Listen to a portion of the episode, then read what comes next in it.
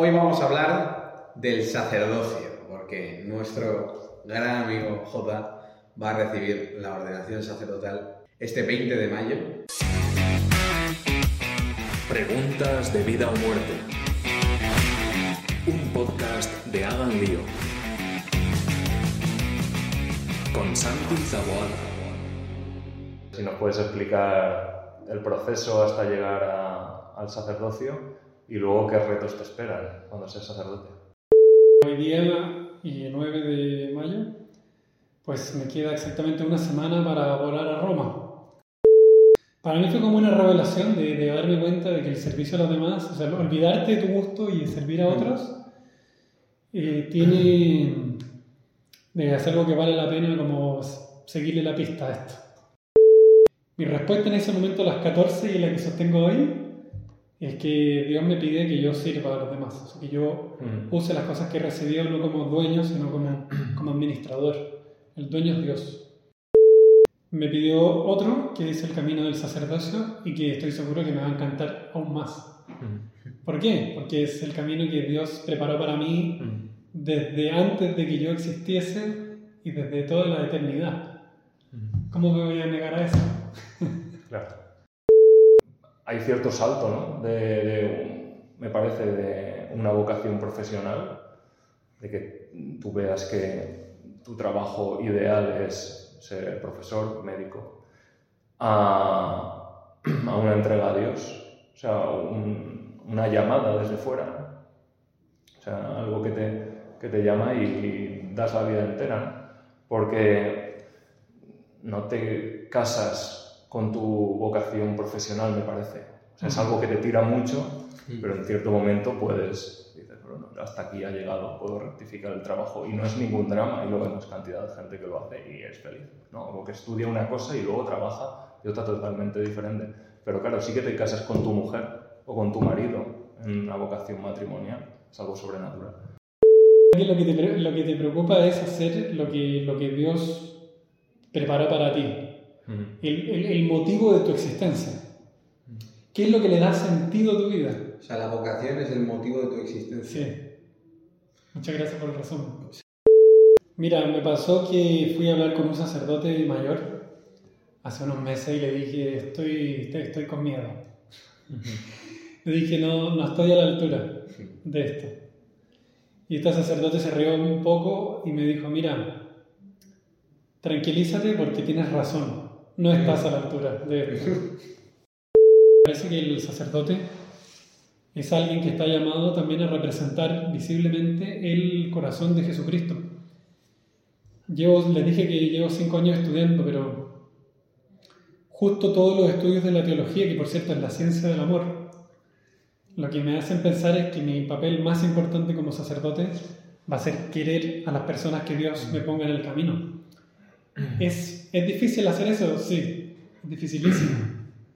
Pero justo para eso cuento con la ayuda del Espíritu Santo, que me, que me empuje, digamos, y que me, que me llene el corazón de esa sangre de Cristo para hacerlo bien. Y que la gente pueda sentirse querida no por mí, también por mí, pero sobre todo por Cristo a través mío. Como cuando un sacerdote hace algo bien, em, se da por sentado, porque claro, son representantes de Cristo, están para ellos su vocación. Cambio, cuando uno hace mal, eh, salen en todas las portadas, por así Mm. decirlo. Em, y desde los jóvenes eh, ya hay como esa... O sea, yo creo que las redes...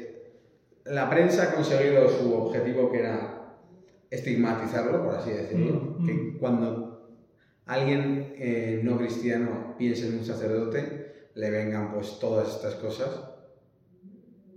Es difícil levantarlo porque están los jóvenes. La iglesia tiene que darle la vuelta a la tortilla a muchas cosas porque la gente ya no se plantea las cosas porque simplemente dicen la iglesia son los ladrones y los curas también y abusan y hacen no sé qué y hacen lo otro eh, o yo qué sé, mil cosas. Entonces hay realmente una misión enorme para mostrar las cosas como realmente son sin decir que, que joder, maravilloso del mundo. que hay cosas- que hay sacerdotes que han metido la pata hasta el fondo pero que hay sacerdotes muy santos.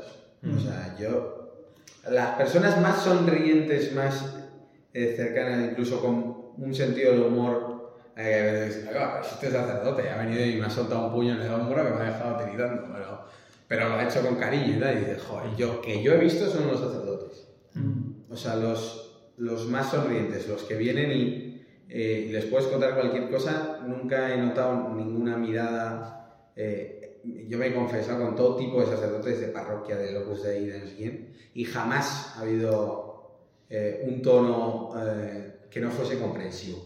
Mm. Entonces, ¿cómo crees que se puede mostrar esto a la gente? Que muchos ya están dolidos o, o que no quieren ni oír hablar del tema porque ya lo relacionan a, a cosas malas. Mm. Pues no tiene un nivel de, de impacto tal, no va a salir tanto en la prensa como si es el sacerdote. Pero a mí me parece normal que eso sea así. Porque en principio, como ha dicho Santi, el que tiene que dar ejemplo, el que ha dado su vida por los demás, el que tiene que ser otro Cristo para ellos, es el sacerdote. Mm. Por lo tanto, siempre va a tener mucho más impacto.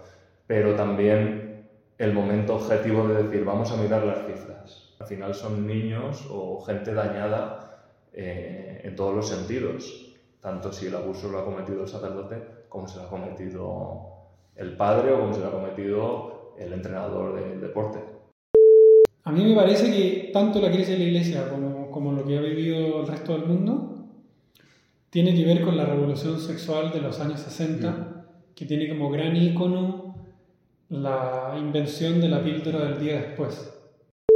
Píldora es la primera vez en la historia de la humanidad que en una relación sexual la afectividad y la capacidad de procreación de que a partir de esa relación surja una nueva persona se separan. Entonces, una vez tú tienes separadas estas dos cosas, afectividad y procreación, Mm. el acto sexual ya puede pasar a ser algo, em, Lúdico, claro, algo que, y que no atañe tanta responsabilidad, sobre todo. sí.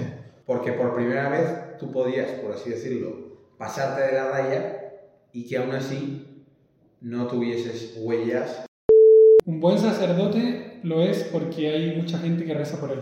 Se descuida un sacerdote cuando poca gente reza por él. Lo peor que hay es un sacerdote solo. O sea, ¿qué pasa? Eso decían los sacerdotes de las parroquias cascarrabias, porque muchas veces los dejamos solos, los propios fieles. Tenemos mucha prisa, acabamos la misa, nos vamos, el sacerdote ahí pues, va cogiendo sus manías. ¿Por qué? Porque le falta amor alrededor. Eh, como que San Pedro se envalentona y le dice, Señor, yo también, ¿no? Tam- también quiero, quiero ir a ti, ¿no? Y Jesús le dice, claro, ven. Y Pedro como que en ese momento se da cuenta de lo que pidió, pero ya, ya le tira la ficha, se levanta, pone un pie en el agua, resulta que el agua le sostiene, y da un paso y empieza a andar, y está llegando a Jesús, pero de repente mira hacia los costados y ve que claro, está la tormenta, está el ruido, está este extraño fenómeno, le entran las dudas y se hunde. Entonces tiene que ir Jesús, le da la mano y le ayuda para devolverlo a la barca. Hombre, que po- hombre de poca fe. Yo, sé- yo me siento un poco así porque el, el sacerdote cuando está administrando los sacramentos es que estás caminando en el agua. Estás, estás haciendo una cosa que está sostenida por, por Jesucristo, por la fe en Jesucristo. Y por el lado está el ambiente que te ataca, ¿no? Que vas a un colegio y te hacen las bromas, que vas a otro sitio y te molestan, que te equivocas y se magnifica, etc. Entonces tienes la tormenta, pero bueno, pero lo importante es tener los ojos muy fijos en Jesús y- y- y que ese sea tu, tu ancla, ¿no? tu centro.